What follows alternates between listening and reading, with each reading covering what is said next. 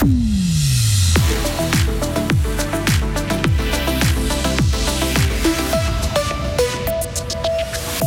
Réforme de la prévoyance professionnelle. Le peuple aura le dernier mot. Le référendum a abouti. La gauche espère une victoire dans les urnes. Pour elle, nous sommes face à un démantèlement de notre système de prévoyance. Bonne nouvelle, les travaux en ville de Fribourg sont dans les temps. Certains entrent dans une nouvelle phase. Et le canton de Fribourg touche au but. Le canton aura sa loi climat. Et les températures de 25 à 28 degrés avec quelques nuages, mais du soleil. Voici le journal de Vincent Douce. Bonsoir. Bonsoir à toutes et à tous. 140 000 signatures, 140 000 personnes qui s'opposent à la réforme de la LPP, la loi sur la prévoyance professionnelle. Aujourd'hui à Berne, la gauche et les syndicats ont déposé leur référendum. Pas question de payer davantage pour toucher moins, disent les référendaires. La présidente du syndicat Unia, Vania Aleva. Cette réforme LPP 21 va coûter énormément d'argent et va amener à une baisse des rentes à la fin pour tout le monde, pour tous les salariés avec des petits et moyens salaires. Et si on prend en considération aussi les coûts de la vie qui sont énormes avec les loyers, les primes de caisse maladie, etc., faire payer encore de 7 à 8% sur les salaires, c'est vraiment très lourd. C'est une réforme qui va absolument dans la mauvaise direction, qui n'est pas dans l'intérêt ni des femmes ni des petits salaires en général. Et c'est pour ça que nous disons très clairement non à cette réforme. Il y a un peu plus d'une année, la gauche et les syndicats déposaient un autre référendum avec 150 000 signatures contre AVS 21.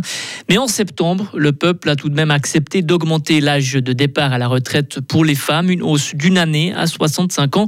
Et si le même scénario se répétait avec la LPP, écoutez le président de l'Union syndicale suisse, Pierre-Yves Maillard. On a vu que dans la population, le principe d'augmenter l'âge de la retraite était contesté par près de la moitié de la population suisse et surtout par une grande majorité des femmes qui étaient à l'époque seules concernées. Ici, la baisse de rente dans le deuxième pilier concernera tout le monde, hommes et femmes.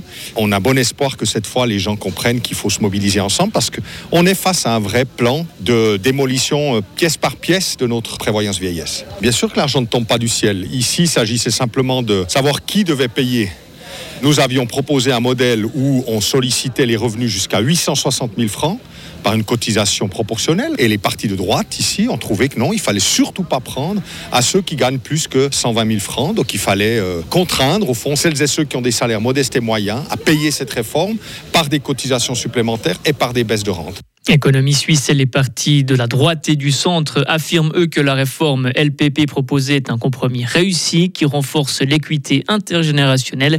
Les Suisses auront le dernier mot le 3 mars 2024. Une couleur laiteuse, un liquide blanchâtre qui pollue un ruisseau. La Sionge a été polluée à Bulle. Du liquide blanchâtre a été retrouvé hier soir dans le ruisseau à la rue de la Léchère. La police et les pompiers se sont rendus sur place. Il semble que ce liquide provenait d'une pompe de forage sur un chantier. Les pompiers et une entreprise spécialisée ont nettoyé les canalisations et le cours d'eau. Une enquête est en cours. Pas de retard pour le chantier au-dessus de la gare de Fribourg. Depuis le mois de mars, automobilistes, cyclistes et piétons doivent s'armer de patience au carrefour de Richemont. Les autorités communales donnent une bonne nouvelle aujourd'hui. Le calendrier est tenu. Dès cet automne, ces travaux vont entrer dans une nouvelle phase avec toujours des conséquences pour la circulation. Les explications d'Esther Jordan, chef du secteur des ponts et chaussées. Dans un premier temps, un changement de fonctionnement légèrement du carrefour parce que la deuxième partie du passage inférieur a une grosse emprise sur le secteur du carrefour, mais les mouvements seront toujours garantis par accès sur toutes les trois rues qui arrivent dans le carrefour. Et qu'est-ce qui va se passer pour les piétons et les cyclistes? Les piétons et les cyclistes, leur euh, régime de circulation va être maintenu avec pour les piétons à certains moments une obligation de traverser le carrefour Borgard pour euh, se rendre du côté droit en descendant l'avenue de Bourgard, au vu de l'énorme trou qu'il va avoir dans le carrefour et qui empêchera de traverser Louis d'Afrique. Et on rappelle, le but final de ces travaux, c'est de réaliser un troisième passage sous voie pour permettre un meilleur accès au quai CFF et au centre-ville depuis l'ouest. Ce chantier va durer jusqu'en automne 2024. Le canton de Fribourg se rapproche un peu plus de sa loi sur le climat. Les députés du Grand Conseil ont terminé la première lecture de tous les articles cet après-midi. Ils devraient valider définitivement le texte après la deuxième lecture vendredi. Le but de cette loi est d'encadrer et de renforcer la politique climatique dans notre canton. Au Royaume-Uni, avoir faim devient une chose banale pour des millions de personnes. C'est ce que montre une étude publiée aujourd'hui.